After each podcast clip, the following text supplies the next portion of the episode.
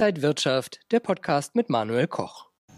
Ausverkauft beim DAX und an der Wall Street zu Wochenbeginn kommt jetzt die Korrektur. Das besprechen wir heute beim XTB Market Talk und aus Frankfurt zugeschaltet ist mir jetzt der Marktanalyst Max Winke. Max, grüß dich.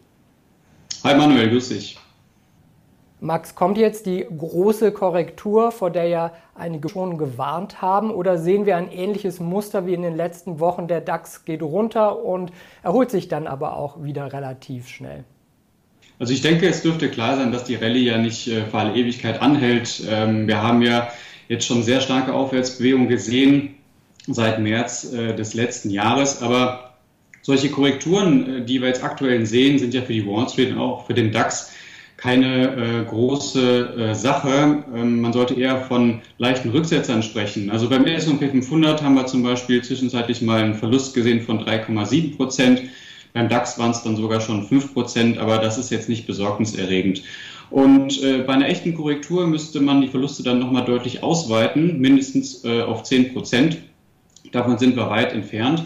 Und ähm, beim S&P 500 als auch beim DAX gab es ja erste Anzeichen einer Entspannung. Also beim S&P 500 gab es die Verteidigung der 50-Tage-Linie am Montag und dann auch eine schöne Gegenbewegung am Dienstag. So eine ähnliche Erholungsphase gab es auch beim DAX, wobei die da so ein bisschen schwächer ausgefallen ist. Max, gehen wir mal davon aus, wir sehen stärkere Rücksetzer, vielleicht sogar eine Korrektur. Wie geht man denn mit so einer Korrektur um? Wie handelt man so eine Marktphase? Also gerade in der jüngsten äh, Rallye hieß es ja immer by the dip, aber ob man richtig liegt, das weiß man dann erst im Nachhinein. Ähm, kommen wir aber mal zu ein paar wichtigen Beobachtungen und ähm, ja, ich würde mich da nochmal auf den S&P 500 beziehen, denn allein in diesem Jahr gab es vier weitere Situationen, wo der Index um drei Prozent nachgegeben hat, ausgehend vom Allzeithoch. Und äh, jedes Mal konnte er sich dann innerhalb von wenigen Tagen oder auch von innerhalb weniger Wochen ähm, deutlich erholen und dann auch die Rekordjagd äh, fortsetzen. Ich würde mich jetzt vor allem auf die technischen Bereiche konzentrieren. Das heißt, Trendlinien, horizontale Trendlinien und Kurszonen, die natürlich von äh, den Marktteilnehmern besonders beobachtet werden, um dann einschätzen zu können, ähm, wo potenzielle Kaufzonen sind oder um dann auch einschätzen zu können, ob möglicherweise nochmal weitere Verluste drohen. Gerade in solchen Phasen nutzt man ja auch gerne Stop-Loss. Sollte man äh, das jetzt auch vielleicht verstärkt einsetzen und äh, wenn ja, wie platziert man denn so einen Stop-Loss? Ja, dann muss man sich erstmal die Frage stellen, wer braucht denn überhaupt einen Stop-Loss? Also diejenigen, die zum Beispiel jetzt kaufen, um eine Position mehrere Jahre zu halten, das sind ja nicht diejenigen, die betroffen sind. Also es wird ja immer suggeriert, dass das Timing so entscheidend ist am Markt, aber ob ich jetzt bei einem Rückgang von 5 oder 10 Prozent einsteige, das, das ist dann gar nicht so kriegsentscheidend, auf lange Sicht zumindest, wenn wir jetzt über 10 oder 20 Jahre sprechen.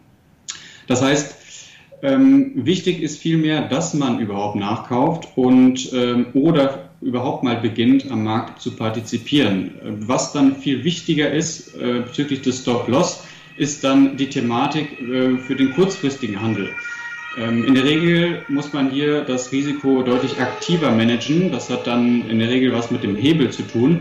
Und idealerweise äh, platziert man den Stop-Loss dann äh, außerhalb der zufälligen Schwankungsbreite. Und das klingt erstmal ganz gut, aber so eine perfekte Formel, die man jedes Mal genauso anwenden kann, die gibt es letztendlich nicht. Also jede Anlageklasse, jeder Markt und jede Marktsituation ist natürlich anders. Und ähm, vielleicht hier mal ein Beispiel, der S&P 500 der bewegt sich in der Regel relativ langsam, aber dafür stetig, während der Nasdaq 100 da deutlich dynamischer ist. Da sind die Rücksätze viel größer, die Volatilität allgemein ist einfach größer und äh, die Anstiege sind aber dafür auch dynamischer. Und solche Sachen, solche Charakteristika zu, zu erkennen und das dann eben auch für den Handel zu nutzen, das ist dann der Schlüssel zum Erfolg.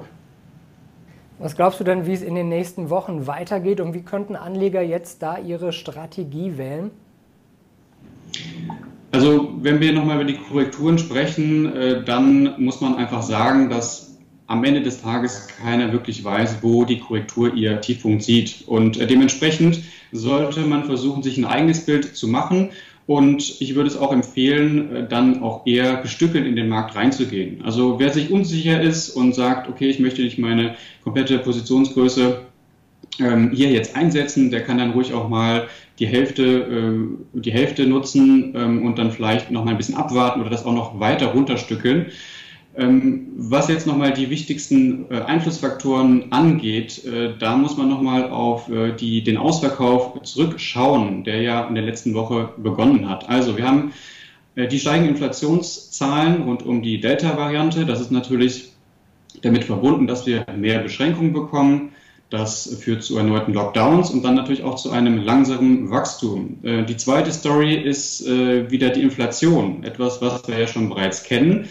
Aber ähm, diese beiden Dinge, also Inflationszahlen und, äh, Inflationszahlen und Infektionszahlen, die äh, führen dazu, dass die Wirksamkeit der Geldpolitik äh, verringert wird. Also Niedrigzinsumfeld, sprich Anleihekäufe.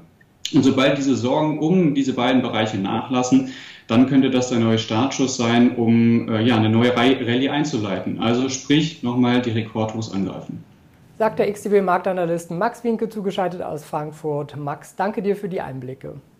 Sehr gerne, Manuel. Und Ihnen und euch, liebe Zuschauer, vielen Dank fürs Interesse. Das war der XTB Market Talk für diese Woche. Mehr Infos gibt es noch auf xtb.com.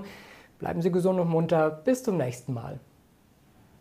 Und wenn euch diese Sendung gefallen hat, dann abonniert gerne den Podcast von Inside Wirtschaft und gebt uns ein Like.